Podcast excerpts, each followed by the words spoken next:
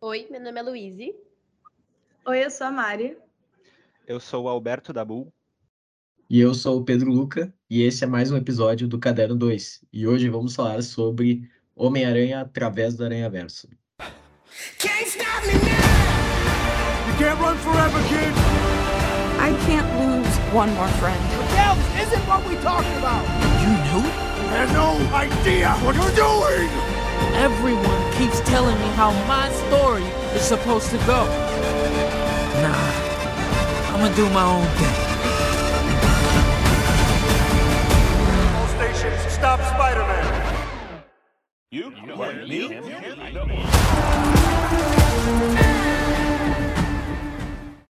No primeiro filme, a gente acompanha a história do Miles Morales, que surgiu nos quadrinhos como um Homem-Aranha alternativo do universo Ultimate e acabou caindo no gosto do público e sendo trazido para outras mídias. Já saiu no jogo de PS4, vai sair no Homem-Aranha 2 agora para PS5, e a gente acompanha toda a história dele e a conciliação entre a vida de super-herói, como Homem-Aranha, e a vida civil como Miles Morales, o que é aquele dilema clássico do Homem-Aranha, seja do Peter Parker, Miles Morales ou qualquer outro, que é essa pegada mais urbana, mas a gente também tem a inserção desse tema que vem uh, sendo muito, muito muito explorado no universo do Homem-Aranha, que é o Aranha Verso, trazendo versões alternativas do herói. E aí, nesse segundo filme, logo de início, a gente começa a ter uma proposta um pouco diferente, que é, no primeiro filme, nós, nos foram trazidos personagens que acabaram caindo no gosto do público, como o Homem-Aranha Noir, o Peter B. Parker, o, a Gwen uh, Stacy, uh, a Homem-Aranha Anime, que eu esqueci o nome dela.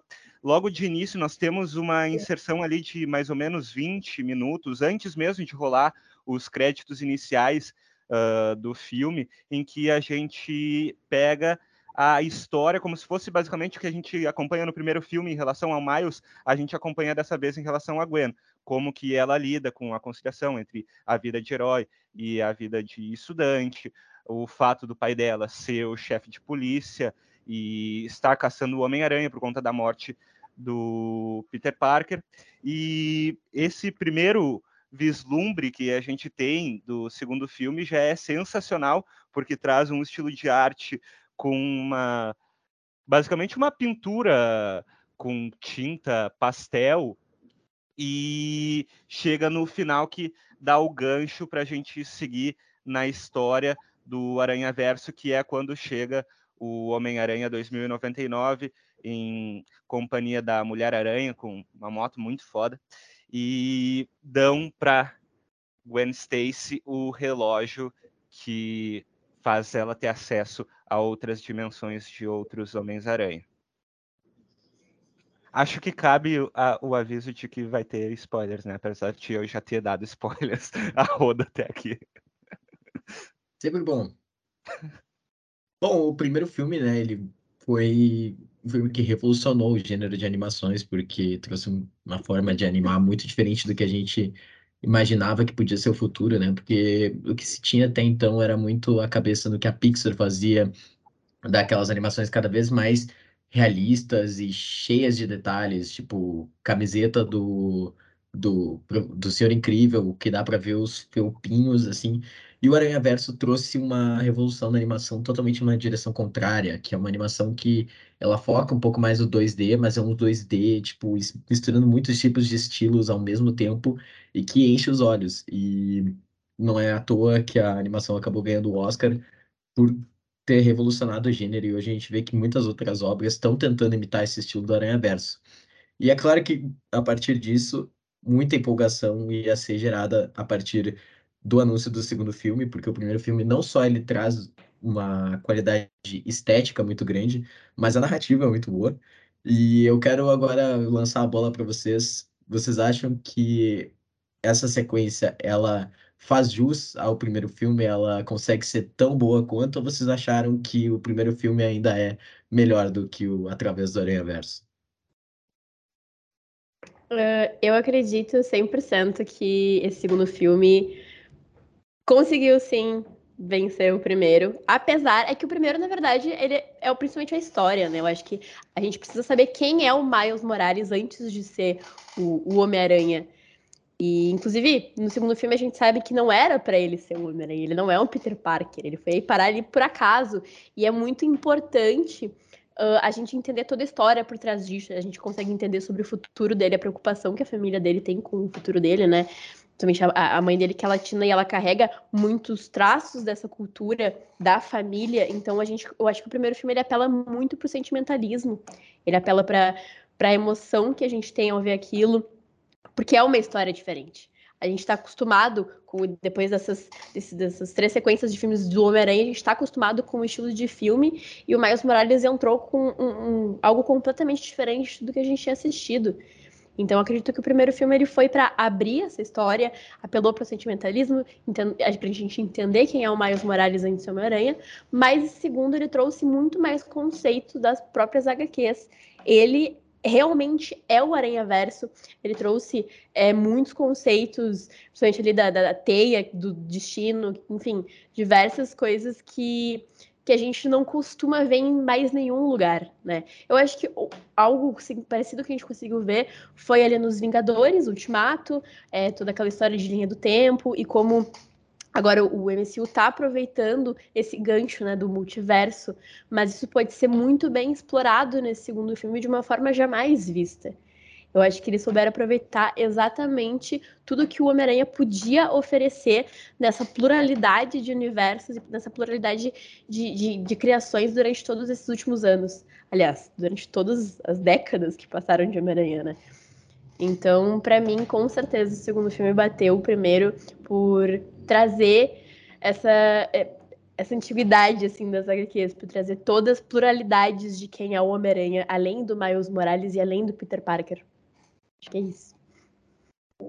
É, eu acho que, que nem a Luiz disse, é muito difícil fazer essa comparação, porque o primeiro filme ele traz, que nem vocês disseram, essa questão nova, então é o primeiro choque que faz todo mundo ficar vislumbrado com, com toda a arte linda e como sendo uma arte de uma animação que meio que se associa um pouco aos quadrinhos. Tem várias vezes os quadros, os quadrinhos, com as descrições, com as falas, até as onomatopeias, as explosões, todas essas questões, elas trazem uma animação bem semelhante das HQs.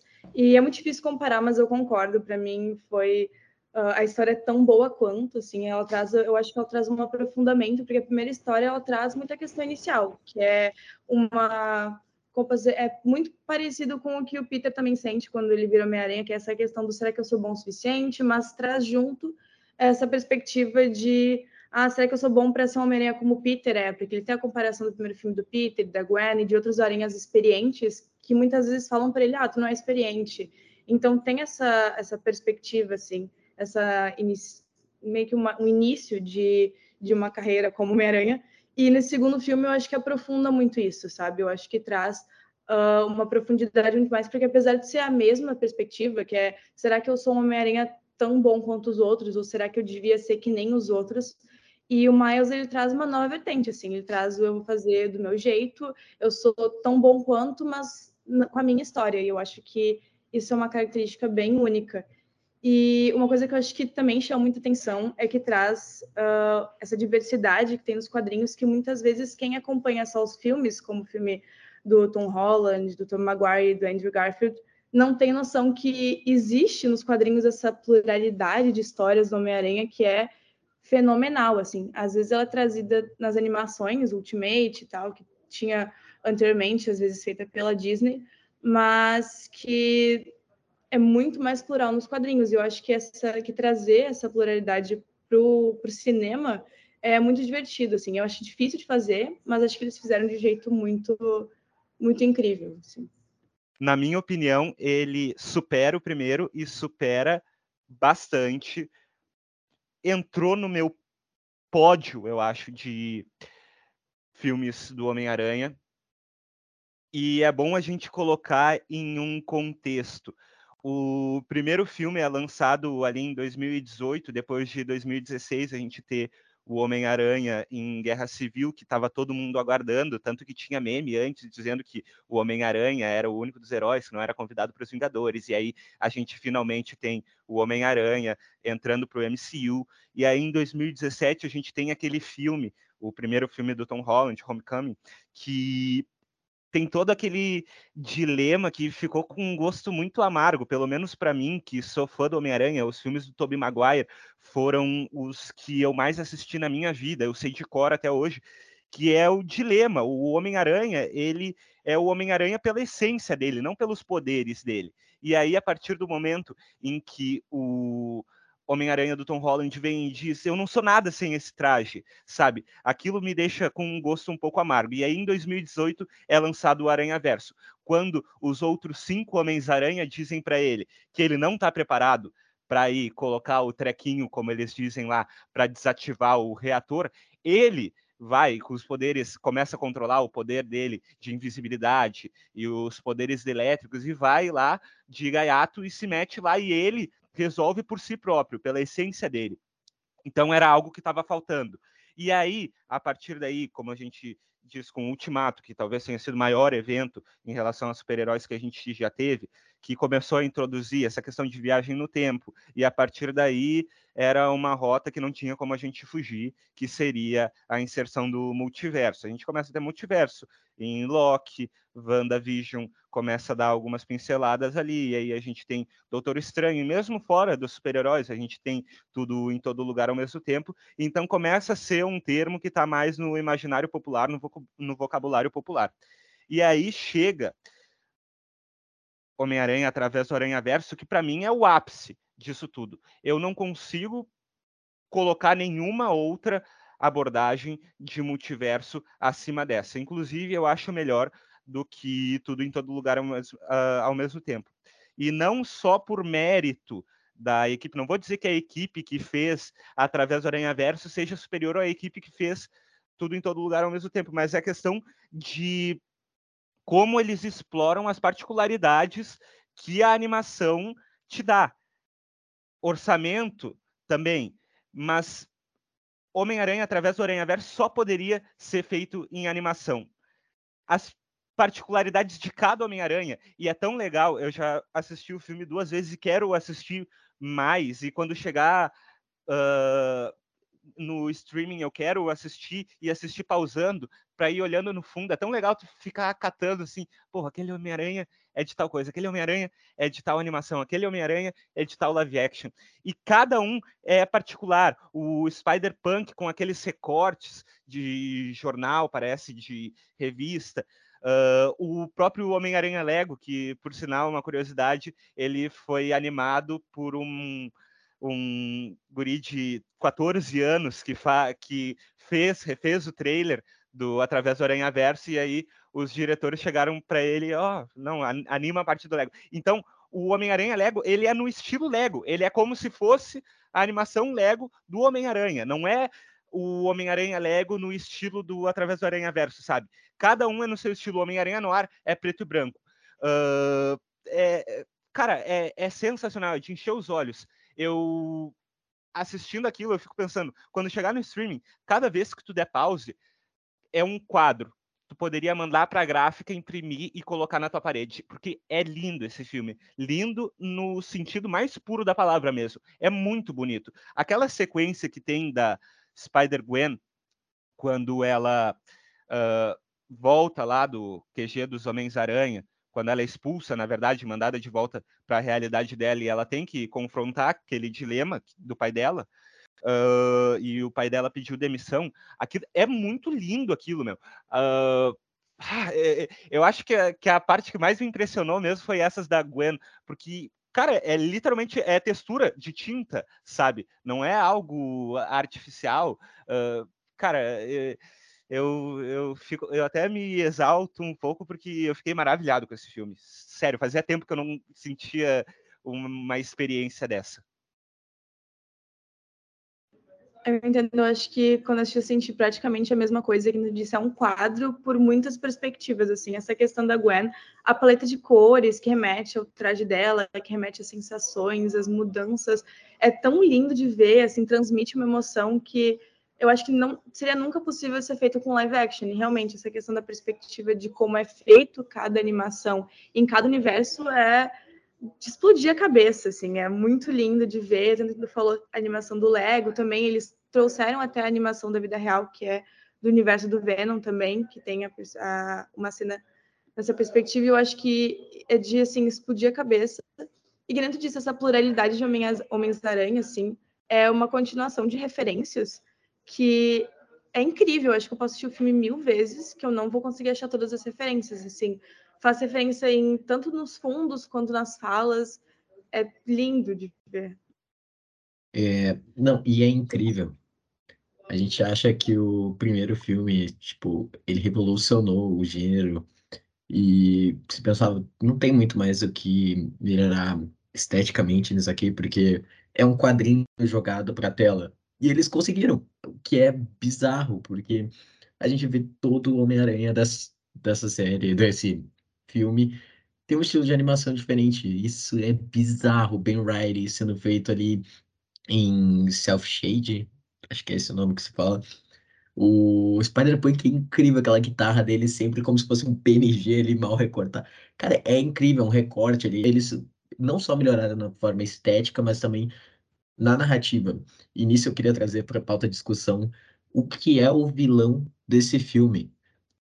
O vilão do primeiro filme, o Wilson Fisk, já era muito bom, mas é um vilão que a gente já tá batido, conhecido, e ele tinha uma ótima motivação. Agora, o vilão desse filme é bizarro, porque você começa, e ele é um vilão tão caretão lá, né? Tipo, um mancha, ah, que bobão, ele, ele perde a luta porque ele deu um chute na própria bunda. Mas já no início ele dá umas pintas assim, cara, isso aqui pesado, porque, tipo, ele contando a história dele e realmente você vê, assim, que o Miles tem uma porcentagem de culpa ali por esse cara ter surgido, já ficou na minha cabeça. Enquanto as criancinhas riam porque ele chutou a bunda dele, eu fiquei assim, cara, que pesado. O Miles realmente, tipo, ele é meio responsável por ter criado esse cara. E aí depois vai escalando e o cara vai atingindo dimensões gigantescas. Vai virando um vilão muito forte e que vai ter potencial de destruir tudo da vida do Miles é genial. Tipo, eu sempre fico com medo quando surge uma obra genial e vai ter uma sequência, tipo, será que precisa? Será que os produtores, eles realmente encontraram uma história que vale a pena ser contada? E Homem-Aranha, através do Aranha Verso, mostrou que com certeza eles tinham uma história que valia a pena ser contada. E simplesmente genial esse vilão e a forma como ele serve para progredir a narrativa e causar uma evolução uh, interna do próprio Miles ali, de mostrar que, cara, dá, mostrar para os outros Homem-Aranhas também que, olha, dá para o Homem-Aranha pode fazer tudo. É, eu não preciso, tipo, até que meu pai morrer ali e ele vai querer provar isso. Se vai dar certo ou não, só vamos saber no próximo filme. Mas que serve como uma alavanca para desencadear toda a narrativa. O vilão funciona muito bem e eu achei Genial, Mancha, já virei fã. Eu gostei bastante que nesse filme eles não exploraram é, todo o potencial do vilão e não fizeram um filme ser sobre um vilão. Eu acho que uma das características mais legais de, dessa, dessa sequência dos Miles Morales é que justamente eles não vão pelo clássico, o clássico do herói. Eu acho que depois de tantos anos a gente ser acostumado a seguir toda aquela ordem cronológica do MSU e, e e tá acostumado, né, principalmente com o clássico do herói, do vilão, e aí o herói ganha no final. E eu acho que talvez o único filme que perdeu um pouco disso foi ali, né, no Vingadores Ultimato, que aí todo mundo morreu, e aí a galera voltou, deu aquela quebra de expectativa que a gente nunca tá esperando. Mas essa sequência do Miles Morales, principalmente esse filme, ele não deu ênfase pro vilão. Eu achei que isso foi muito interessante, porque fez da, do filme o vilão seria o Homem-Aranha 2099. Não sei se vocês perceberam. Principalmente pelo potencial que ele tinha em se posicionar e falar que, olha, uh, os tios precisam morrer e as coisas precisam acontecer da forma que precisam acontecer, porque vai prejudicar a teia do destino. Eu acho que ele se expressou, principalmente com muita agressividade, com o Miles Morales, a gente sabe disso, e o Miles Morales fugiu de muitos Homens-Aranhas. Então, uh, eu acredito que esse filme ele não explorou o potencial do vilão, claro, com motivos, porque vai sair na, logo na sequência. É, mas eu achei isso interessante, porque ele fugiu dos clássicos, fugiu do clichê. ele fez talvez uh, o que a gente dava todo aquele hype do Aranha Verso, tudo que a gente esperava do Aranha Verso, que seria super divertido, e seriam vários Homens-Aranhas, e, sei lá, vão se juntar e vão ir contra o vilão. Não aconteceu. Ele colocou um pouquinho do papel do vilão em um dos Homem-Aranha, e eu achei que isso foi sensacional. Eles conseguiram usar exatamente na medida certa para a gente não se focar em apenas uma pessoa ali, toda a história, não se focar apenas, por exemplo, ali no, no Mancha, né? Mas e além disso, podem falar. Eu, eu queria justamente lançar uma pergunta nisso. Porque assim, eu não sou uma pessoa que teve muito contato com os quadrinhos, então, tipo, eu não tenho tanta familiaridade com o personagem do Homem-Aranha 2099. Eu sei que existe, sabia que existia, mas eu não tinha muita familiaridade. E eu queria perguntar para vocês, que são as fãs mais hardcores do Homem-Aranha do que eu, vocês se incomodaram com o fato do Homem-Aranha 2099 ser um, uma espécie de vilão dessa história? Cara, que a gente sabe que no fim provavelmente ele vai estar tá lá junto com o Miles, lutando contra o Mancha, vai estar tá todo mundo unido. Mas hum, ele tá bem babaca e bem vilãozinho nesse, nesse filme. Vocês gostaram dessa decisão? Vocês acharam aceitável? Enfim, quero ouvir a opinião de vocês. Pois então, na real, isso foi até um medo quando eu fechei o filme, porque eu já conhecia o Miguel O'Hara antes, eu tinha lido quadrinhos e tal. Mas isso é um medo que eu fui ver, porque muitos dos posters do Homem-Aranha, eles tinham meio que essa dualidade, como se o Homem-Aranha do Miguel seria o vilão, assim. Então, às vezes tem alguns posters que é ele contra o Miguel, e isso meio que me assustou, porque eu tinha medo que eles colocassem o Miguel como vilão, sendo que ele, ele é um herói tanto quanto os outros, só que numa perspectiva diferente. E eu acho que assistindo o filme me deu um alívio, porque eu não senti isso. Eu não senti que ele era o vilão, eu senti que o, o vilão seria primeiramente o Mancha, né, que foi colocado primeiro como, que nem vocês disseram, o, o vilão da vez, ele era o vilão do amiguinho da vizinhança, que era mais um vilãozinho que ia ser detido rápido, e que nem o Pedro falou, a construção do Mancha foi, assim, sensacional, eu tiro meu chapéu totalmente, não esperava isso, num filme quase, com uma proposta quase infantil, eu diria, de animação e tal, mas foi uma construção que ele ficou assustador e bizarro ao mesmo tempo, e isso me deixou muito animada para o próximo filme.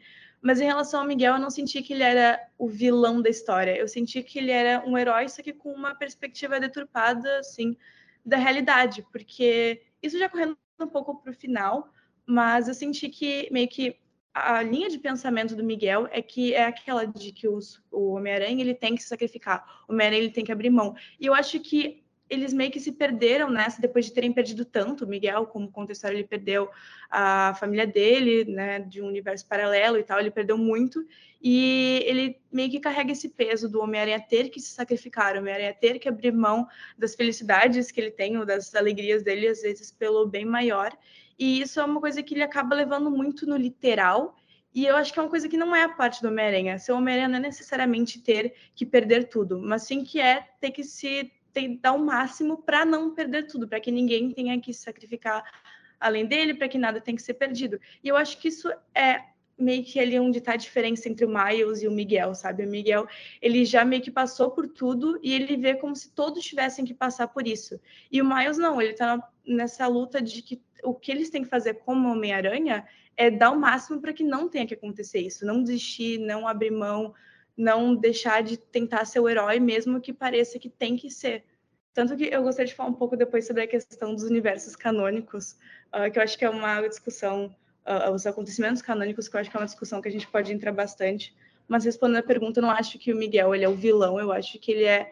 Uh, que nem disseram, ele vai provavelmente no próximo filme ser um aliado, mas eu acho que é exatamente essa pontinha de diferença entre ser um vilão e ser um super-herói com uma visão diferente que faz eu não ter ficado com tão triste como foi do Miguel, assim, quando eu vi essa representação dele. Cara, eu tive uma opinião um pouquinho diferente. Eu adorei a maneira que exploraram o Miguel O'Hara. E aí eu não vou nem usar a palavra vilão, eu vou tentar separar em duas categorias uh, quem é o antagonista e quem é a ameaça de fato. O antagonista ao Miles Morales nesse filme é o Miguel O'Hara. O Miles Morales, quando é, uh, quando é exposta a verdade ali sobre como funciona o universo do Homem-Aranha, os eventos canônicos, ele diz: não, não vou deixar isso acontecer. Eu, se eu tenho a oportunidade de voltar para o meu universo e modificar isso, eu vou aproveitar essa oportunidade, enquanto a ameaça a todo o todo o universo do Miles Morales, ali o universo não, mas enfim, a ameaça uh, específica ali é o Mancha, que aparece nas visões do Miles, que no futuro vai acabar matando o pai dele. E eu vou até retomar um pouco o que a Louise falou anteriormente, que foi a questão de não se prenderem muito ao clássico. Eu achei isso sensacional, porque, seguinte, o Mancha nos quadrinhos, ele é aquele Mancha que aparece no armazém lá, naquele, naquele mini mercado que ele está tentando roubar o caixa eletrônico. Ele é mais um alívio cômico, uma piada mesmo, o vilão da semana, como o Miles chama ele. E aí, os diretores, os roteiristas, eles tomam a liberdade de pegar um personagem que tem um conceito interessante, mas que nunca foi explorado ao fundo, mas o conceito em si é interessante dele ter buracos em si que se que dão acesso a outros lugares e para de rir, Pedro. E, e explorarem aquilo mais a fundo, trazerem outros significados para aquilo. Ele pode se mover só no espaço ou pode se mover para outros universos, para outros momentos no tempo. Então isso é explorado e é algo que a gente não viu nos quadrinhos. E isso eu acho sensacional porque a a mensagem que eu acho que esse filme deixa, sinceramente, é, perdão palavrão, é foda-se o cânone. Foda-se se isso tem nos quadrinhos, se tem referência disso nos quadrinhos, não interessa. Ah, o pro desenvolvimento do personagem, o pai do Miles Morales tem que morrer? Não, não necessariamente. Eu vou dizer para vocês que eu vou ficar extremamente desapontado. Na verdade, não, porque eles já me surpreenderam nesse segundo filme. Mas eu, o que eu gostaria é que no final do próximo filme, que o diretor já disse que deve ser o final da trilogia, que não pretendem fazer nada mais além, uh, o pai do Miles Morales permaneça vivo para passar essa mensagem. A gente está contando uma outra história. A gente não está necessariamente querendo colocar aqui referência para uh, gerar orgasmo em vocês, fãs que querem exatamente o, o, os quadrinhos são os quadrinhos e as animações são as animações. Tanto que os quadrinhos eles podem estar no multiverso ali do próprio Miles Morales, porque Uh, tem um momento em que o próprio Mancha ele entra na edição da Amazing Fantasy uh, 15 lá de 1962 que ele toma a guarda-chuvada da velha lá e por quê? É a tentativa, a tentativa não, não é só uma tentativa. Eles foram bem sucedidos uh, nessa ne, ne, nesse intuito, que é contar uma história nós temos aqui uma história e nós queremos contar ela. Nós não necessariamente queremos construir um universo, nós não necessariamente queremos contar a mesma história que já foi contada outras vezes. Nós vamos contar de outra maneira. Nós temos esse essa premissa que é um herói urbano que recebe poderes e a partir disso a gente vai construir um uh, vamos, enfim, vamos construindo um, uma história a partir disso, como se fosse um roleplay ali, tá ligado? E é tudo sobre personagens, cara. É tudo sobre identificação com os personagens. Tu se importa com os personagens do Aranha Verso. Uh, diferente de várias outras produções, principalmente da Marvel, que acabou entrando nessa uh, parada meio fordista de filme de super-herói a rodo e tem a famosa fórmula Marvel e nada sai disso e Aranha Verso sai completamente disso e voltando ao MCU, tem vários filmes que são lançados agora, Eternos, por exemplo, dar, eh, pode ser um exemplo. Cara, tu não se importa, eu não lembro o nome dos personagens, sabe? Tu não se importa, tu não cria conexão, tu não cria afeição por aqueles personagens. E no Aranha Verso é diferente. Tudo bem, é muito mais fácil tu explorar o Homem-Aranha, que é um personagem, talvez o personagem mais conhecido da cultura pop, que mais gente tem apreço, tem mais fãs, não sei, mas é mais fácil, mas ainda assim, no momento em que está tendo a perseguição lá no universo do Homem-Aranha 2099, tu não tá só feliz e tá procurando os Homens-Aranha ali atrás. Nossa, tu não tá só maravilhado, tu tá torcendo pro Miles Morales. Tu tá torcendo que ele escape daquilo. Por mais que tu queira ver os Homens-Aranha, tu quer que ele volte pro universo dele para resolver aquela parada, sabe? E é, é aquilo que eu disse. Dane-se se ele vai voltar pro universo dele e vai salvar o pai dele e apesar disso vai condenar o universo. E eu espero que seja esse o plot do próximo filme, mostrar que não necessariamente, que possibilidades são possibilidades, e ele pode salvar o pai dele e o universo não se destruir.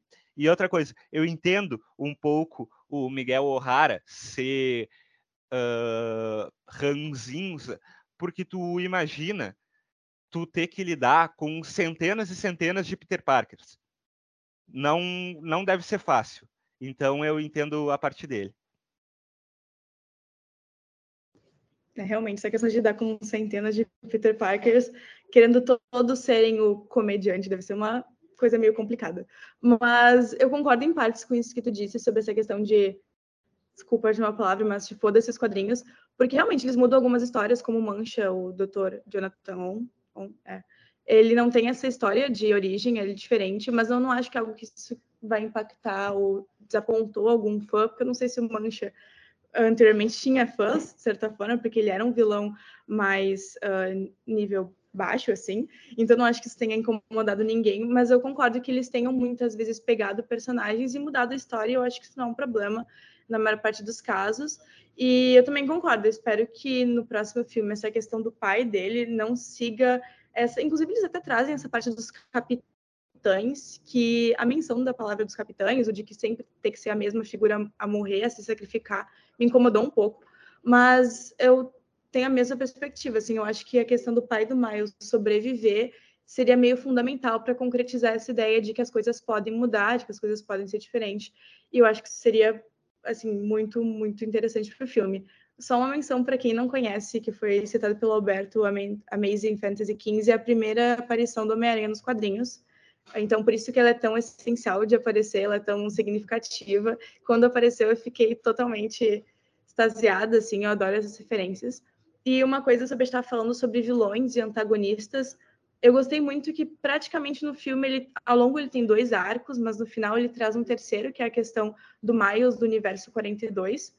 E inclusive eu queria fazer até uma pergunta para vocês, porque na minha perspectiva, Uh, o que eu tinha entendido do filme é que a aranha que não veio do que ela veio do universo 42, que picou o Miles do universo 1610, ela não ia picar um Peter Parker, ela ia picar o Miles do outro universo, do universo 42. Eu acho que foi essa perspectiva que eu entendi, assim. Então, não sei o que vocês acham. Uh, e sobre essa questão de entender o Miguel, eu entendo uh, de onde vem a linha de pensamento dele, e eu acho que é por isso também que muitas pessoas até estranharam que o Peter, Peter B. Parker, estava apoiando o Miguel, uh, sendo que até que faz sentido na questão de, por exemplo, ele tem uma filha agora, então ele tem prioridades, ele tem, por exemplo, uma, a perspectiva de uma filha muda muito sobre o universo cair, e também ele estava no universo quando o Miguel perdeu tudo. Então acho que faz sentido ele ter essa duplicidade de pensamento, mas para mim foi um alívio enorme que no final ele tenha mudado de lado, porque eu acho que não fecharia com o personagem ele não tá do lado do Miles nessa questão. Eu queria perguntar um, se tu viu ou foi alguma linha ali, de, onde, de que forma tu criou essa linha de raciocínio de que a Aranha iria picar o Miles Morales do 42 uh, e não o Peter Parker? Acho que primeiro porque eles não citam especificamente o Peter Parker e também porque uh, na hora que o Manche ele mostra as imagens de como tudo aconteceu, de como ele trouxe a aranha, de como ele foi afetado pelo colisor e tal, uh, dentro de uma das imagens tem o Miles. Uh, pelo menos foi isso que reconheci, porque aparece um garoto com tranças e tal, que nem o Miles do universo 42. Então, na minha perspectiva, ele que seria picado até porque não é sempre o Peter que é, pica- é, que é picado, como por exemplo foi o Miguel, foram outras pessoas. Uh, e nessa perspectiva seria, na minha visão, o Miles, porque o Miles é também um evento canônico. Então, o Miles do 1610, ele não seria canônico nesse universo, mas o Miles do 42 seria. Foi isso que eu entendi. Eu entendi parecido com isso também. Inclusive, o meu Twitter tá basicamente lotado de tweets sobre Homem-Aranha, porque o algoritmo entendeu que eu quero uh, assistir isso. E aí eu comecei a pegar alguns outros pontos que eu não tinha pego enquanto eu assisti o filme. E é legal que muitas coisas foram plantadas lá no primeiro filme. Eu não sei se necessariamente eles tinham a intenção ou se eles reassistiram tantas vezes e notaram a gente pode usar isso aqui de de determinada maneira e vai fazer sentido mais lá para frente realmente faz como por exemplo o glitch que tem na aranha lá no primeiro filme quando ela desce no esgoto e pica o Miles. Uh, quando tem o encontro entre o Peter loiro e o Miles lá no reator quando dispara, dispara não, quando é acionado o sentido aranha do Miles, a gente nota que a paleta de cores é do Gatuno. E aí, quando eles notam que um e o outro é Homem-Aranha, a paleta de cores do Miles muda para vermelho e azul do Homem-Aranha e a paleta de cores do Homem-Aranha loiro, se do Peter loiro, se esvai, desaparece. E aí nos deixa com essa dúvida se o Peter do universo 1610, né? Ele, aliás, se o Miles do universo 1610 deveria se tornar o Gatuno, então, fazendo ali a regra de três, me leva a crer que o Miles do universo 42 deveria ser o Homem-Aranha, e, portanto, como o Aranha do universo 42 foi para o universo 1610, ele acabou se tornando o Gatuno, que era o destino do outro Miles. Eu cheguei a essa mesma conclusão, né, Mari? Acho que qual seria mais ou menos o destino do tio Aaron, então, se não fosse ser o Gatuno e morrer pelo Homem-Aranha? Porque sabemos que assim que o Miles Morales se tornou Homem-Aranha, o tio dele morreu. Isso, isso é uma incógnita para mim, né? Se o tio dele morreu porque ele se tornou Homem-Aranha ou ele apenas se tornou um Homem-Aranha como uma profecia por causa que o tio dele morreu, sabe? Como o Miguel sempre fala que, que deve acontecer. Não entendo se foi, se foi um evento que teve que acontecer para ele se tornar quem ele é. Mas eu entendo. Eu pergunto assim, o pap- qual seria o papel do tio Aaron nesse, nesse meio, se não fosse ser o Gatuno? De maneira mais prática, vou responder essa aqui rápido. O tio Aaron não teria morrido no primeiro filme se o Miles não fosse o Homem-Aranha, porque quando ele tá no telhado segurando o Miles pelo pescoço e o Miles tira a máscara, se fosse o Peter Parker, o... ele não teria feito nada. Ele talvez teria matado o Peter Parker, ou o Peter Parker teria derrotado ele ali por ser mais experiente, não sei, mas o, é, o tio Aaron talvez estaria na prisão, ou talvez não estaria morto, enfim. É, sai muito do que é essa perspectiva de talvez o Miles no universo 1610, que ah, seria o universo que ele foi picado por acidente, assim, por modificação do Mancha, ele seria só um garoto comum, assim, como outros personagens são garotos comuns, como a Gwen, uma garota comum em outros universos, e seria só o Tio Aaron no 1610, que seria o Gatuno, e no universo do Miles 42, aí talvez a perspectiva seja que nem a história tradicional, assim, ele se tornar o... seria mais ou menos nessa linha. E uma outra coisa que eu gostaria de trazer, que eu acho que é muito interessante, que me deu muito um calorzinho, assim, na hora de ouvir, que foi uma coisa muito rápida, quando a gente chegou no universo 42. O universo 42, ele é todo meio distópico, né? Exatamente porque ele é um universo que não tem essa presença do Homem-Aranha. Então, até as cores, assim, ele é, de todos os universos, ele é o mais escuro, o mais carregado de emoção pesada e faz menção, assim, referências, dá para ouvir, mas também quem for analisar, que nem o Alberto disse, o meu Twitter foi a loucura com isso, a aparição do Sexteto Sinistro. o que para mim, se aparecesse no terceiro filme, seria uma realização imensa. Não sei se vai, porque seria muita gente, daí seriam três arcos para completar, mais o Sexteto Sinistro. Mas se aparecesse, seria. Sinceramente, acho que eu choraria no cinema. Olha, sinceramente, eu acho que tem que aparecer mesmo. Porque, assim, é uma coisa que eu já conversei com a Mari antes. Eu fiquei com um pouco de dúvida se, quando encerrou o filme ali. Claro, existe uma questão para ser resolvida, mas me parece que só falta ali o terceiro arco. E eu fiquei me perguntando: será que só um terceiro arco dessa história rende mais um filme inteiro? Então, eu até acho que é bem capaz que acabe. Eles precisem criar mais problemas.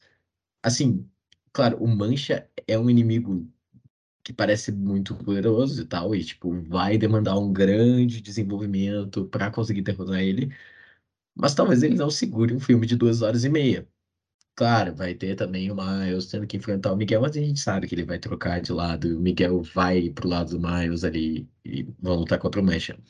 Então, tipo, eu acho que precisa ter uma escalada de, de perigo, aumentar ali, para justamente poder render um filme. Daqui a pouco, talvez, o Mancha se veja quase derrotado, ele veja, pô, vou ter que trazer reforços, ele abre um portal e traz o Sexteto Sinistro. Eu acho plenamente possível. Eu queria falar um pouco uh, desses arcos, né, que ela falou, do... que sente falta de mais um. Na verdade, eu até senti que foi bastante, porque principalmente por a gente já sair do clássico dos heróis, a gente já saiu ali do clichê do universo Marvel, né, da, de toda aquela história cronológica que a gente conhece há muitos anos. E aí eles inseriram Mancha, né, com um alívio cômico.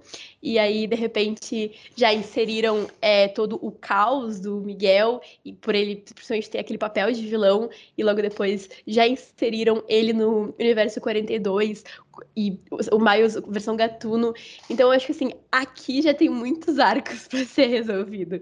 Eu sinto que mais um vai ser só mais um motivo para incompridarem todo o caos que está acontecendo tipo assim, eu sinto que já é o suficiente para ser resolvido e colocar mais um talvez torne um pouco cansativo um pouco o filme. Vai ser mais horas dali que a gente vai estar tá revendo ele resolvendo coisa por coisa. Então, eu acho que já saiu do clichê suficientemente, eu não vejo necessidade de acrescentar mais um pouco. Eu acho que o final já dá uma quebrada, né? A gente já tem ali o caos do Mancha e do, dos 300 aranhas atrás dele, e aí a gente pega de surpresa com o Gatuno Miles Morales. Então, para mim, isso já é o suficiente. Não sei se, se tem necessidade de mais um. Enfim, queria só dar uma, uma acrescentada nisso. Concordo com a Luíse nisso. Eu acho que talvez inserir o Sexteto Sinistro poderia tirar um pouco o foco do que a trama quer nos passar, da onde a trama quer ir. Mas também concordo com o que o Pedro falou de não sei como o filme pode se estender para ser um longa-metragem, porque estava me seguindo num caminho muito muito uma linha muito reta ali para o final, me parecia ser o terceiro ato ali, a finalização do filme. E a, os Homens-Aranha ali, o grupinho da Gwen, a banda da Gwen, como ela diz, iam ir pro universo 42, resgatar o Miles, e a partir daí eu não sei qual seria exatamente o plano deles. Se seria só o resgate do Miles, ou se pegariam, não, vamos lá, Miles, vamos salvar o teu pai. Mas, bom, basicamente isso, salvar o Miles. E de alguma maneira, o Mancha, nesse momento, se tornou uma ameaça pro multiverso, para o Aranha Verso ali. Então eles teriam que lidar com essa ameaça. Uh, mas também não gostaria, em, em relação ao Mancha, obviamente, os Homens-Aranha vão ter que se unir para enfrentar o enfrentar o vilão ali.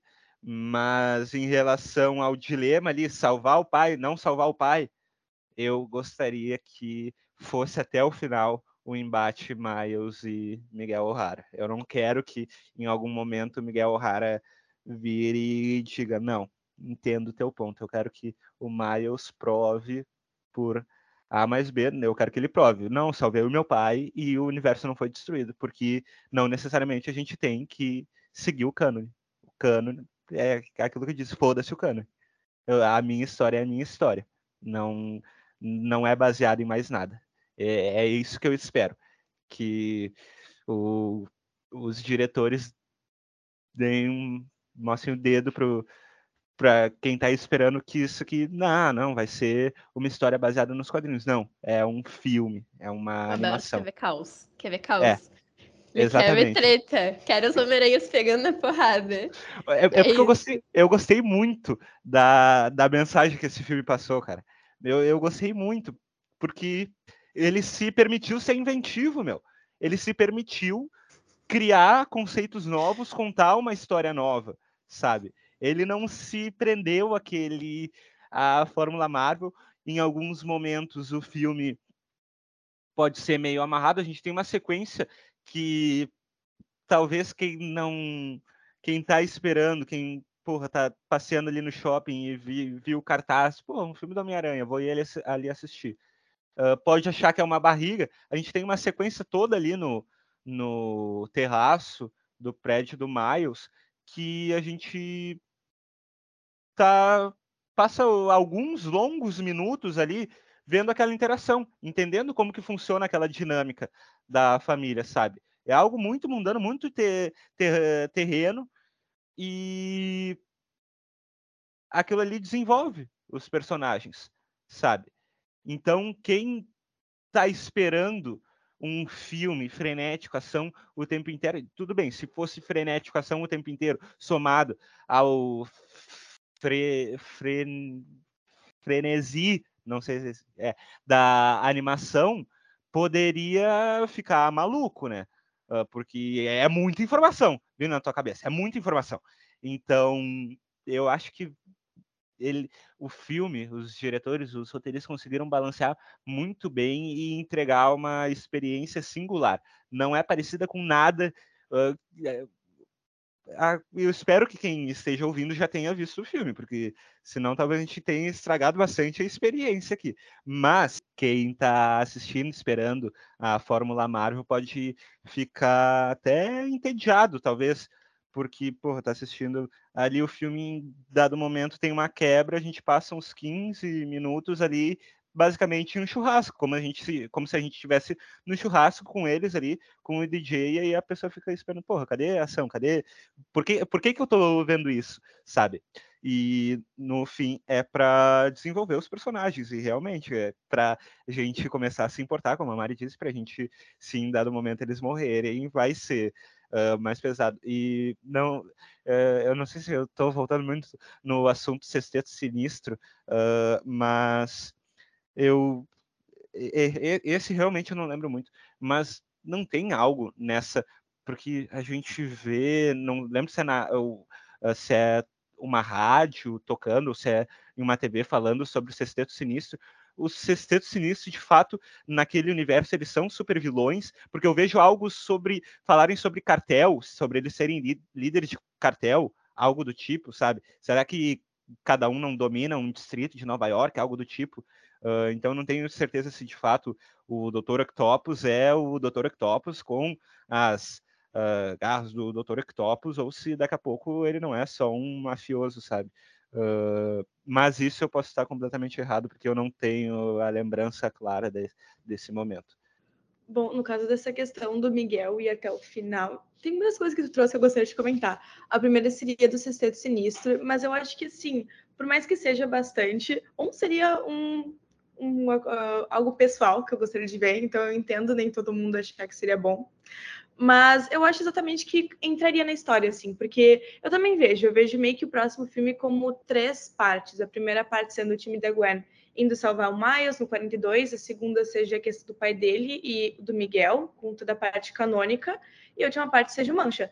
E exatamente nessa parte de ir salvar ele no 42, eu vejo que só o time da Gwen contra o Miles, o Miles Gatuno, por mais foda que o Miles Gatuno seja, não vai dar muito tempo de tela, porque assim, três Homem-Aranha pegam o Miles e seguram ele ali.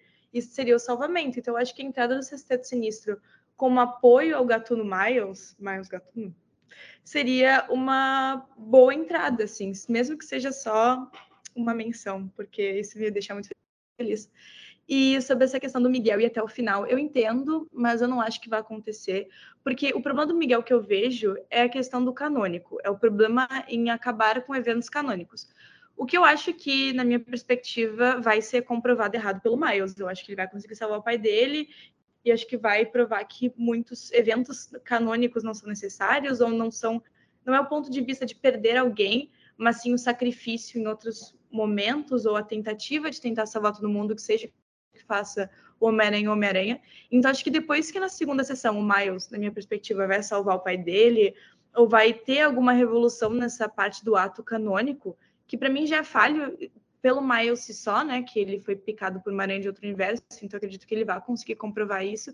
Que nem o Miguel ele cita, ele é ele é uma anomalia em qualquer universo, mas ao mesmo tempo eu sinto que não, não sei.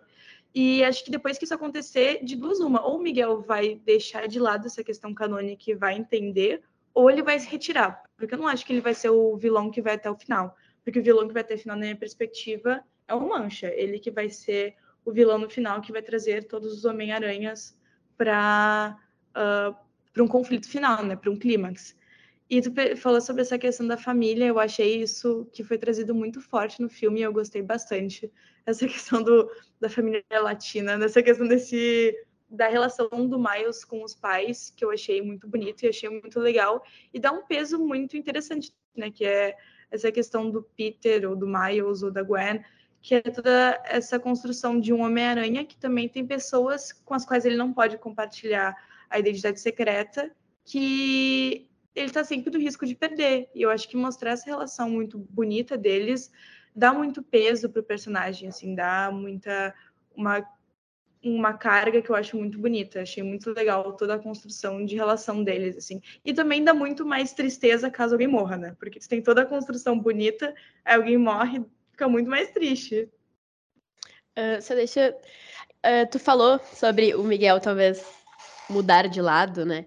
Eu acho um pouco improvável. Na verdade, eu não acho que seja improvável. Eu acho que eles vão ter um pouco de dificuldade de adaptar isso para o roteiro desse próximo filme, porque é muito mais que o Miguel, né? A gente tá falando da Teia do Destino, a gente tá falando do Aranha Verso. Então, se a gente sabe que esses eventos canônicos vão interferir em outros universos e que de alguma forma pode acabar com todos os Homem-Aranhas, é, eu vejo que talvez eles tenham um pouco de dificuldade de fazer o Miguel entender isso.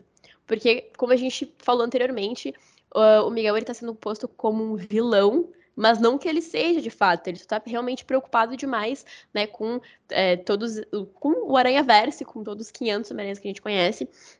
Então, eu sinto que talvez o próximo filme pode ser desafiador para não ser cansativo.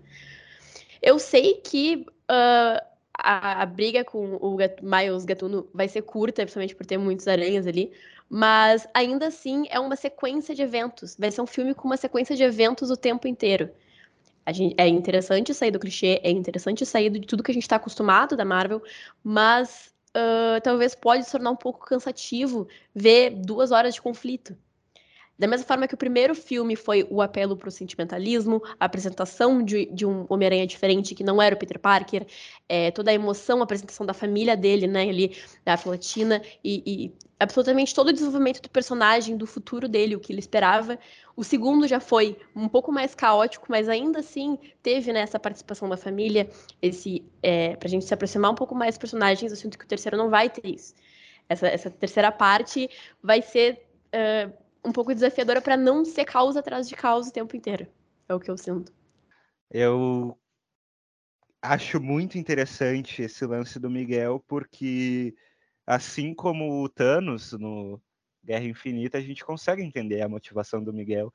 E é uma motivação que, cara, dá para se debater se é se é nobre, porque é aquele lance.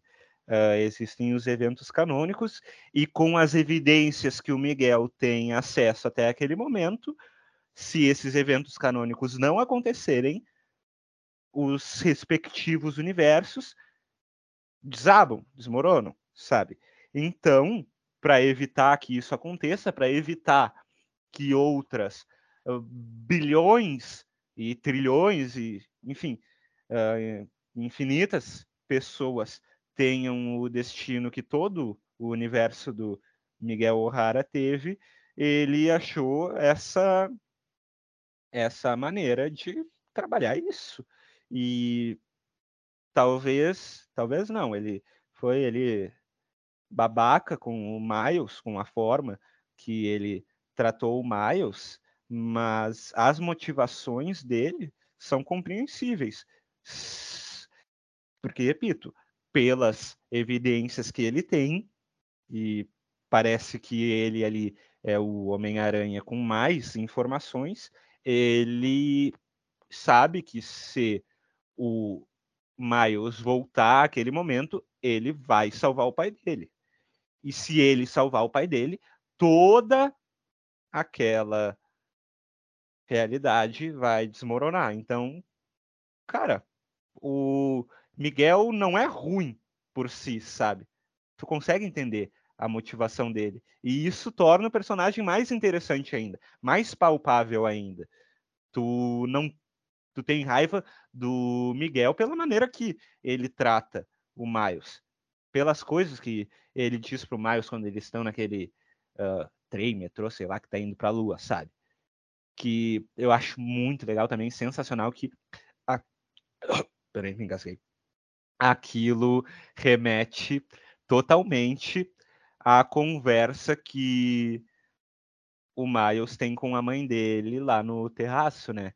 E quando o Miles se torna e diz para a mãe dele que ele foi para lugares fantásticos, espetaculares e que as pessoas disseram para ele que ele não pertencia àquele lugar. Meu, eu arrepiei naquela hora, porque, meu, que, que sensibilidade que tem esse roteiro, porque a mãe dele fala aquilo como uma analogia, não, não uma analogia, um, uma referência clara ao racismo que o Miles ia sofrer estando em uma escola para uh, supergênios e tal, uh, e os lugares que ele invariavelmente iria frequentar, e aquilo é materializado como o Miguel O'Hara dizendo para ele que ele não ele, ele não deveria ser quem ele é. Não é nem que ele não deveria estar naquele lugar, é que ele não deveria ser quem ele é.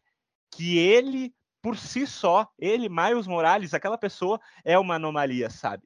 Uh, então, não só ele não pertence a um local, ele, ele por si não pertence. É... Cara, eu, eu achei sensacional isso. Eu achei sensacional essa uh, a maneira que a sensibilidade que o roteiro teve para amarrar isso tudo. Cara, é, é, que, que, fi, que filme bonito, meu. Não, não, ele não é bonito só visualmente, mas ele é bonito a mensagem que ele passa nos mais nas mais sutis camadas, cara é, é maravilhoso. Eu concordo totalmente, assim, eu acho que essa perspectiva é muito bonito, tanta relação da mãe com ele, com o pai, assim, é tudo muito bonito, assim, tipo, muito genuíno, assim. Eu concordo e também acho que pode até ir por uma outra vertente, não só nessa questão do racismo e dele não pertencer, mas também dele ser ingênuo, porque ele foi, por exemplo, com a família dele, ele foi criado num ambiente em que todo mundo acreditava nele, um ambiente confortável, assim, e ele ia sair para um ambiente novo, que ele era muito inocente. E eu acho que é isso que meio que é o peso que o Miles carrega no primeiro no primeiro e nesse filme, que é essa questão de tipo ser inocente e não saber ainda como funciona, sabe? De não saber, por exemplo, no primeiro filme, não saber ainda o que é ser um Homem-Aranha, porque ele é novo. E nesse é não saber ainda o perigo para o multiverso, do Aranha-Verso, no caso, porque ele ainda é muito inocente, porque ele ainda não perdeu quem seria o capitão e tal. Toda essa, essa carga de que, tipo, ele ainda. Ele nunca, parece que é uma tentativa de chegar num ponto que ele nunca chega porque os outros sempre chegam antes. Então ele tá correndo atrás de ser um Homem-Aranha experiente, de poder usar o nome do Homem-Aranha de verdade.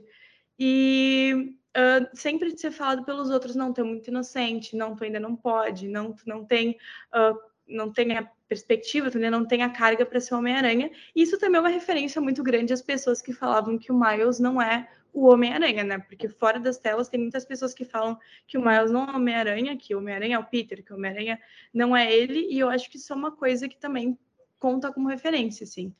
E sobre essa questão que foi citada de, do Miguel ter. Não, é uma dicotomia, assim, porque é exatamente por isso que eu me senti uh, realizada quando eu vi, porque ele não é o vilão, ele é, na perspectiva dele, o máximo de herói que ele consegue ser, né, com as informações dele. E eu acho que isso é muito uh, importante de destacar, que ele não é uma pessoa ruim, ele é uma pessoa boa na medida que ele pode ser uma pessoa boa, até porque ele passou por muitas coisas, assim, ele foi, ele sofreu muito, sofreu na história dele e tal, principalmente porque ele também não conseguiu ser Homem-Aranha por motivos convencionais. Então ele tem essa carga de ter que, por exemplo, ficar se injetando, de ter essa, esse, meio que um esforço maior uh, ah, para conseguir lutar como os outros lutam. Mas eu, eu acredito que por isso que eu acho que ele vai se inverter, sabe? Porque tem coisas canônicas, como por exemplo, o pai da Gwen, ele deixa de ser um capitão quando tem a conversa dela com a Gwen. Então, essas coisas que deveriam ser canônicas, que deveriam ser uh, essenciais na perspectiva dele para uh, para consagrar, para manter a teia uh, do Aranha Verso, não são tão essenciais. Então, acho que ele vai começar a perceber que tem outra coisa que vai ser essencial, que talvez seja o sacrifício de tentar, ou a questão de sempre tentar pelo próximo, seja o que vai manter. E eu até estranhei que não foi nada citado sobre a Madame Teia, mas ela é bem desconhecida, então faz sentido uh, sobre essa questão da teia do Aranha Verso, assim, eu acho que vai ter uma mudança, é isso que eu espero, que tem uma mudança no porquê que ela se mantém e porquê que ela se destrói. Eu acho que essa questão de não citarem a Madame Teia, rapidinho, eu acho que essa questão de não citarem a Madame Teia deve ser muito uma questão de daqui a pouco eles tiveram até a intenção, mas o produtor vetaram, porque uh, vai sair o filme live action e Daí talvez eles disseram, não, não é para introduzir esse conceito ainda, deixa para o live action, proibido. Passa adiante. Eu acho que pode ter sido muito mais por aí. É tanto que no primeiro filme, tipo, tem a Madame Teia, só que a função dela tá sendo feita pela Tia May ali. Mas é completamente isso, porque ela tem uma sala de trajes lá, ela sabe tudo sobre os Homens-Aranhas, ela recebe aqueles Homens-Aranha, ela dá instruções faz o chip pro plano, então, tipo, para resolver o negócio. Então, tipo, é a figura que eles acharam. Eu acho que é bem uma questão de produção mesmo. E não faz muito sentido, né? A Sony tem departamentos que ao mesmo tempo fazem decisões incríveis, como criar Aranha Verso, como ao mesmo tempo tem decisões como criar Venom e Venom 2. E daí vai fazer filme de Morbius, vai fazer filme de Madame Teia, que eu não boto muita fé, apesar de ser uma personagem legal, né? Tipo, qual é a lógica de fazer um filme de Madame Teia, só Madame Teia, assim, Homens-Aranha? Eu tenho medo, tá? Mas, enfim, eu acho incrível que pelo menos a Sony tem um departamento que sabe trabalhar seus personagens e ele tá aqui nesse Aranha-Verso. O que era um negócio que me assustava quando foi anunciado o filme, que ia ser um filme produzido pela Sony. Eu fiquei, cara, é os caras que fizeram o Venom, cara, que assustador. E eles conseguem botar o Miles, o Mancha, né, misturar esse filme, que é muito bom, com o universo do Venom e a gente consegue achar legal. A gente viu lá o Mancha dentro do universo do Venom. A gente, olha que legal é o Venom. Apesar de que o Venom é uma merda. Mas é incrível. E, inclusive, sobre essa questão de fanservices, de inserir em outros universos, eu queria levantar um questionamento para vocês. Aquele gatuno do. Me fugiu o nome do ator, é o Donald Glover.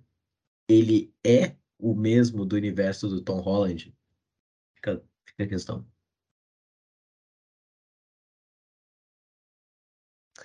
Uh, o Alberto comentou sobre o live action. Eu queria até trazer, não sei se vocês estão sabendo, que foi confirmado, sim, que vai ter esse live action, né, pela Amy Pascal, presidente da Sony. E eu queria ouvir um pouco da opinião de Eu acho que eu já sei a opinião da Mariana. eu queria um pouco ver a opinião de vocês sobre como vocês acham que vai ser esse live action, né? Porque o Alberto até comentou no começo que que isso era algo que não poderia ser feito fora de um desenho, de uma animação. Tem, é, tem coisas, tem. Não sei, é tanta coisa que o, o, universo do Miles Morales apresenta que é muito difícil trazer isso, né, para um, um, universo real de live action. Então eu queria ouvir um pouco da opinião de vocês. O que eu quis dizer com esse filme não poderia existir em live action é que, por exemplo, uh, poderia, Não poderia, não é que chegariam com uma arma na cabeça do diretor. Não, tu não vai gravar esse filme. Não, não é esse o caso. Poderia ser gravado, mas, por exemplo, o Spider-Punk não seria tão legal quanto é na animação. Tu poderia criar um traje foda ali para ele, uh, colocar uma guitarra muito legal, mas não teria as particularidades que só a animação permite, sabe? Uh, o dinamismo que só a animação permite. E sobre o filme do Miles Morales, também quero falar sobre o, o Pedro falou sobre os filmes uh, Venom, Venom 2, que é o pior filme que eu já assisti na minha vida, uh, sobre Morbius, que eu inclusive fui na, fui na cabine aqui pelo Caderno 2 e me orgulho muito do título que é Morbius, não é de terror, mas é terrível. E eu acho que eu sou a única pessoa no mundo que bota fé que El Muerto com o Bad Bunny pode ser minimamente decente. Eu, eu espero que sim, porque eu, eu, eu, eu acho que eu não eu, eu, só, eu acho que eu nunca ouvi nenhuma música do Bad Bunny, a não ser aquela do meme que é uh, alguma receita passando e aí daqui a pouco no meio aparece dois caras se beijando. Acho que é a única música dele que eu já ouvi. Uh, mas ele participa muito da WWE, participa muito da WWE não, mas ele já participou de alguns eventos da WWE e inclusive o último ou penúltimo pay-per-view, ele fez a luta principal, que foi em Porto Rico. E ele gosta muito desse tipo de coisa, e o El Murto é um lutador de luta livre, e assim como Mancha, ninguém se importa, então se eles puderem viajar, eu acredito que pode sair algo bom daí. Mas eu acho que eu sou a única pessoa no mundo que tem essa opinião. E sobre o filme do Miles Morales, live action, eu acho que deveriam esperar um pouquinho. Eu acho que deveriam esperar um pouquinho mais, porque acho que qualquer coisa que a gente vê em relação a Miles Morales nesse momento pode soar assim, porra, é só isso. Porra, isso não é tão legal quanto, quanto a animação, sabe? O meu medo é esse, que é o mesmo medo em relação a um Aranha uh, Aranha Verso live action, porque o No, no Way Home ele se se baseou muito na presença ali do Tobey Maguire e do Andrew Garfield, tá ligado? Que tava todo mundo esperando por isso, porque tem aquela carga uh, emocional, aquela. Uh, porra, como é que se fala? Me fugiu a palavra do termo? Uh, alguém, alguém me ajuda quando tu. A memória afetiva, ele se, se baseia muito em memória afetiva e, bom, logicamente, eu gostaria de ver o Tobey Maguire de novo. Eu gostaria de ver o Andrew Garfield de novo. Mas eu não sei se eu gostaria de ver os, os outros Homens-Aranha em live action. Eu quero ver esses dois, sabe? E eu quero ver o Miles Morales, mas não sei se esse é o momento. E também depende muito. A Sony tem a parceria com a Marvel, que é o Homem-Aranha do Tom Holland. Esse Homem-Aranha vai ser em parceria com, com o MCU de novo? Vai ser um universo só da Sony, porque bah, eu não confio muito na Sony. Aquele Morbius, quando tem a cena pós-créditos que aparece o Abutre, será que daqui a pouco eles vão fazer isso com o Homem-Aranha do Tom Holland? Será que eles vão fazer uh, com o Miles Morales, vão criar um universo à parte ali só para ele e mandar para o MCU e fazer que nem o Venom, que na cena pós-créditos do Venom 2 ele é mandado pro MCU, ele não faz nada lá, e na cena pós-créditos do, de No Way Home ele é mandado de volta pro universo da Sony, sabe? Tá um ping-pong com o Venom. Vem pra cá, vai pra lá. Não, não quero esse personagem, mas eu sou obrigado na cena pós-créditos a mandar uh, pro universo de lá. Então, eu tenho, me eu tenho medo em relação à Sony. Uh, é, mas eu também não sei se uh, daqui a daqui a pouco a Marvel não ia cagar com o Miles Morales, porque eu não sou dos maiores fãs do Homem-Aranha, do Tom Holland também, sabe? Então. É, é. Eu, eu enrolei, enrolei, falei um monte não falei nada. Eu, enfim, tá nas mãos de Deus, foda-se. Ferrou muito ali quando eu caí. Tá, tá bom. Desculpa, gente, a internet eu queria falar. Posso falar? Bom, sobre essa questão de ter o live action do Miles, eu acho que, assim, trazendo a questão do multiverso já de cara, eu acho que ia ser um erro se fizessem isso. Então, eu acho que seria uma boa se eles fizessem o filme do Miles como Miles, a história do Miles, dele sendo picado, pegando o manto do Peter, a questão do gatuno, tudo mais. Não acho que seria um erro, eu acho que seria até bom, porque seria interessante consagrar ele como um Homem-Aranha tendo um live action para juntar com todos os outros. Mas meu medo seria, como a Alberto disse, a questão lá no começo sobre não dá para fazer, é sobre essa questão do multiverso, que eu acho que seria, tipo, não ruim necessariamente, mas que seria muito uma perda em relação à animação, porque não teria como repetir algo tão incrível. Então, acho que sim, seria. Eu gostaria de ver o Miles live action se fosse a história dele isolada, ou se fosse pelo menos o primeiro filme, a história dele, sabe? Eu acho que seria interessante. E. Ah, uma coisa que eu gostaria de falar, que eu esqueci de falar antes, que eu descobri depois de ver o filme, que por mais que tenham muitos Homens-Aranhas nos quadrinhos, tem muitos Homens-Aranhas no filme que foram feitos só para o filme. E eu não sabia disso, tipo, acho que o Homem-Aranha indiano, talvez, não lembro o nome dele, mas vários outros foram feitos só para o filme, que eles não são dos quadrinhos. Eu achei isso interessante. Não, e tem várias, vários Homens-Aranhas das animações. O espetacular Homem-Aranha da animação ali dos anos 2000, ele tem duas pontas uh, bem legais e é um Homem-Aranha que também me puxa essa memória afetiva, porque eu assistia quando era pequeno. O Homem-Aranha, o Ultimate Spider-Man da animação também aparece, esse não me puxa tanta memória afetiva, porque eu não acompanhei muito. Uh, mas qual e era a pergunta? Dos, que... dos próximos jogos também tem o Insomniac também. Aham, uh -huh, isso, é. Ah, lembrei que eu ia falar em relação ao que a Mari tinha dito, que é o seguinte. Ah, eu concordo que Peraí, deixa eu, deixa, deixa eu formular aqui minha linha de raciocínio. Ah, sim, tá. Uh, eu concordo que se seguir por essa, essa onda de mais despretensioso, vamos contar aqui uma história do Miles Morales, só o Miles Morales pode funcionar, porque eu também tenho a impressão de que tudo relacionado ao Homem-Aranha nos últimos tempos tem que ter Aranha Verso. E não necessariamente, sabe? Tu pode contar uma história do Homem-Aranha, de um Homem-Aranha, desde que seja uma boa história.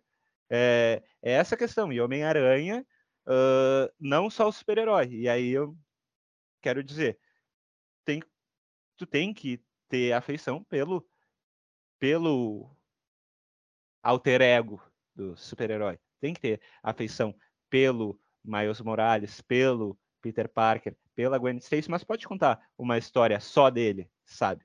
Uh, assim como foi o jogo do Homem-Aranha, da Insomniac.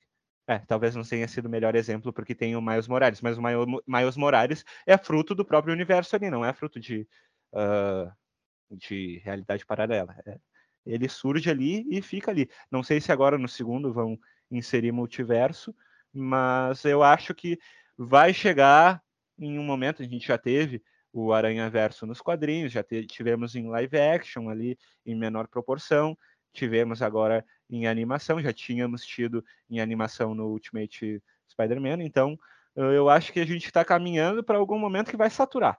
Que eh, a gente vai dizer, não, bah, não aguento mais Aranha Verso, porque todo filme tem que aparecer uh, 500 Homens-Aranha, sabe? Porra, me mostra um e conta a história dele, me faz sentir uh, ter algum sentimento por ele, me importar por ele, sabe?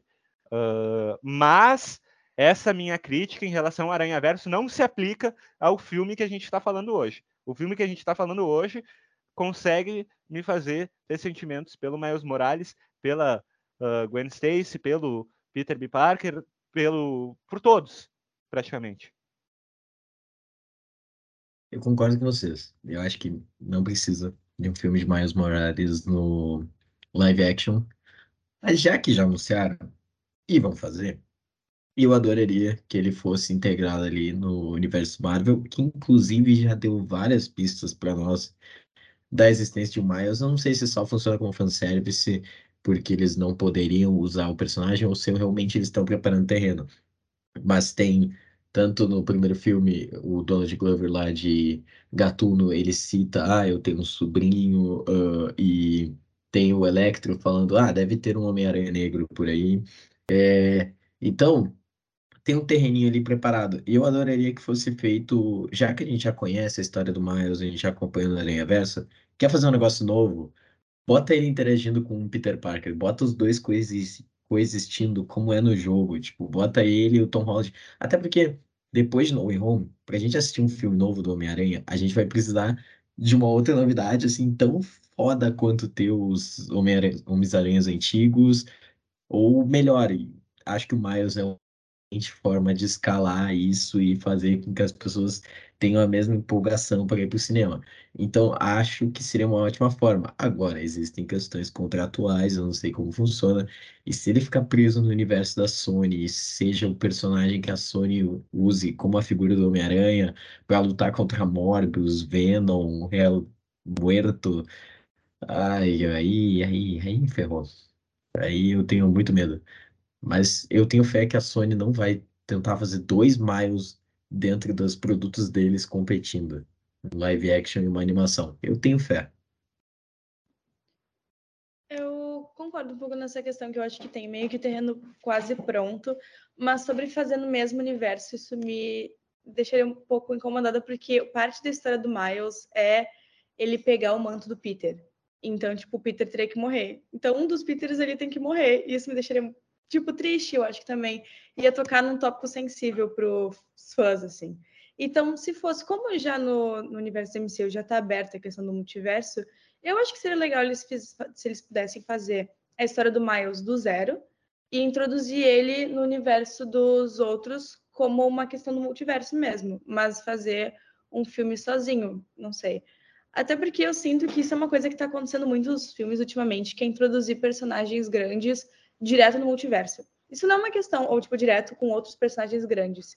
Isso não é uma questão que eu vejo que aconteceu com o Miles do Aranha Verso, da animação, mas é uma coisa que eu vejo com outros personagens, e sim, isso é apontado a Flash, que pode ser que aconteça, mas que, tipo, a falta desses. Uh, de as histórias começarem do zero. E eu não acho que seja um problema, sabe? Porque já aconteceu antes com o Andrew Garfield fazendo a história do Homem-Aranha do zero, depois do Tobey já ter sido consolidado com Homem-Aranha. E eu acho que seria legal, sabe, fazer uma história do, do Miles exatamente, não exatamente, mas tipo, muito única e sozinha, isolada quase, e depois inserir ela. Eu acho que seria interessante, assim. Bah, eu concordo 100% com isso que a Mari falou, que me dá muito ódio, assim como os uniformes de nanotecnologia. Outra coisa que me dá muito ódio é que, principalmente no MCU, tudo já existia e ninguém sabia. Os Eternos já estavam ali desde sempre e ninguém sabia. Atlantis já existia desde sempre e ninguém sabia. Uh, Wakanda já existia desde sempre e ninguém sabia. E aí no filme, magicamente, chega, tem algum momento em que isso é revelado para o mundo inteiro e todo mundo fica sabendo. E aconteceu diversas vezes. O Kang estava preso no reino quântico uh, anos e anos, 30 anos, e ninguém sabia, sabe? E, e eu tenho certeza que os X-Men, quando forem ser introduzidos, eles já estavam ali entre os humanos e ninguém sabia. Ou vão vir já prontos, já formados pelo multiverso, o Quarteto Fantástico vai estar preso em algum lugar e vai ser solto. Não existe mais história de origem. Não introduzem mais o personagem do zero. E eu quero ver isso com o Miles Morales. Mas eu fico pensando, agora a gente vai ter o primeiro vislumbre do Tom Holland, que inclusive anunciou ano sabático, que vai ficar um ano sem gravar. Então talvez o próximo filme saia, sei lá, para 2027, 2028. Vai levar um tempinho ainda. E vai ser a primeira vez que a gente vai ver o Homem-Aranha do Tom Holland uh, desvinculado, e espero, né, desvinculado de uma figura mentora, que anteriormente tinha sido o Homem de Ferro, depois o Doutor Estranho. Então, eu fico pensando, será que não é o momento da gente ver o Homem-Aranha do Tom Holland, dar uma chance para ele, porque ele ainda não caiu no meu gosto, por exemplo, e tenho certeza que de muita gente, sabe? Uh, e outra, ele querendo ou não é jovem ainda. é um Homem-Aranha jovem. Será que a gente não tem que deixar esse Homem-Aranha envelhecer um pouco mais para ele poder servir uh, e ser, uh, ser crível ali, ele como uma figura mentora? Porque eu, sinceramente, não consigo enxergar esse Homem-Aranha que acabou de sair do ensino médio como mentor de alguém, sabe? O Miles Morales vai ter o quê? 11 anos de idade? Não faz muito sentido para mim. Então, eu talvez uh, fazer o universo separar. E como, como rolou nas, nos quadrinhos, né? O Miles Morales surgiu no universo Ultimate e depois foi integrado ao universo principal. Então, talvez dessa maneira, fazer um universo separado da Sony, pelo amor de Deus, não o mesmo universo de Venom, uh, Morbius, esse Craven que vão fazer com Aaron Taylor Johnson. Estou criticando sem nem ver o filme, mas enfim. Uh, espero que separado. Mas não, não, não tenho uma opinião muito concreta em relação a isso. Perdão, ouvintes. E voltando um pouco pro filme, eu não sei se vocês perceberam também que eu achei muito divertido é, como eles conseguiram introduzir partes dos filmes do Homem-Aranha e até do universo do Venom, do próprio filme do Aranha Verso. Eu achei isso muito divertido. É, ali no fundo tinha, quando o Miguel tava falando sobre pedreiros parentes e pessoas próximas, apareceu, se não me engano, o Andrew Garfield com o Capitão Stacy. Uh, e acho que apareceu uma cena do Tobey Maguire também, se não me engano. E eu achei isso muito legal. E também como o Mancha foi a parar no universo do Venom, eu achei isso divertido. Não sei se vocês reconheceram que aquela loja era, acho que é uh, Chain, talvez o nome dela, não lembro exatamente. Mas como eles foram parar lá, e eu acho que eu reconheci instantaneamente aquele lugar, eu achei divertido como eles puderam usar essas referências do universo da Marvel de forma simples, mas que não pesasse, né? O filme não, não fosse muito além, assim, foi tipo coisas rapidinhas, só para quem realmente pega e gosta. É, eu, eu senti a mesma coisa, assim. Eu acho que é um. É, de certa forma, um fanservice, mas ao mesmo tempo não, porque eu acho que é reconhecido por qualquer pessoa que tenha visto a questão das cenas do Andrew Garfield e tal, mas a do Venom também achei muito legal. E também eu achei, eu não sei se isso foi bom ou ruim, como todos eles estavam meio que na mesma posição quando eles perderam as pessoas, assim. Eu achei isso curioso, não sei se eu gostei, mas achei, assim, um toque interessante. E sobre essa questão das referências para os filmes, eu, eu achei isso muito legal. Eu até percebi que, tipo, tem a parte que o Miles desenha o traje dele, e me lembrou muito quando o Tobey Maguire também estava desenhando o traje dele no primeiro filme, no papel, e eu senti aquela coisa de, tipo, o Homem-Aranha começando do zero, fazendo suas próprias coisas. Eu achei que isso foi, foi um toque. Eu não sei se foi proposital, eu imagino que sim, porque eu acho que nada nesse filme é acidental, mas que deu assim um mexeu o coração quentinho essa cena. Ah, e também tem uma cena que eu vi só depois, que é aquela cena que o Miles ele para um táxi com as teias, que é muito parecida a uma cena também que tem no filme do Toby, que ele segura o táxi com as teias. Eu achei, eu adoro essas referências, eu acho muito incrível.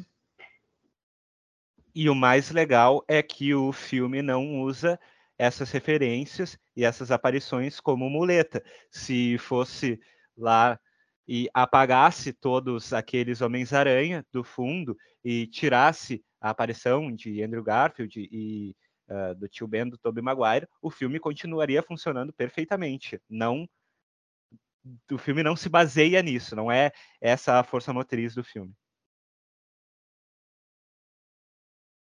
Diferente de um Flash.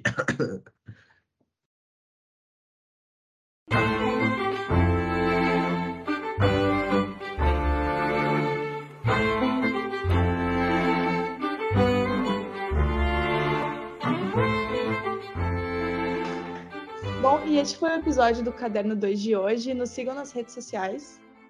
Estamos ativos no Facebook, no Instagram e no Twitter.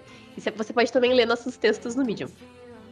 A edição desse podcast foi feita por mim mesmo, Pedro Luca, e a trilha sonora original é do Arthur Last e do Adriano Quadros. Muito obrigado pela sua audiência. Até a semana que vem. E nunca se esqueça: com grandes poderes vem grandes responsabilidades.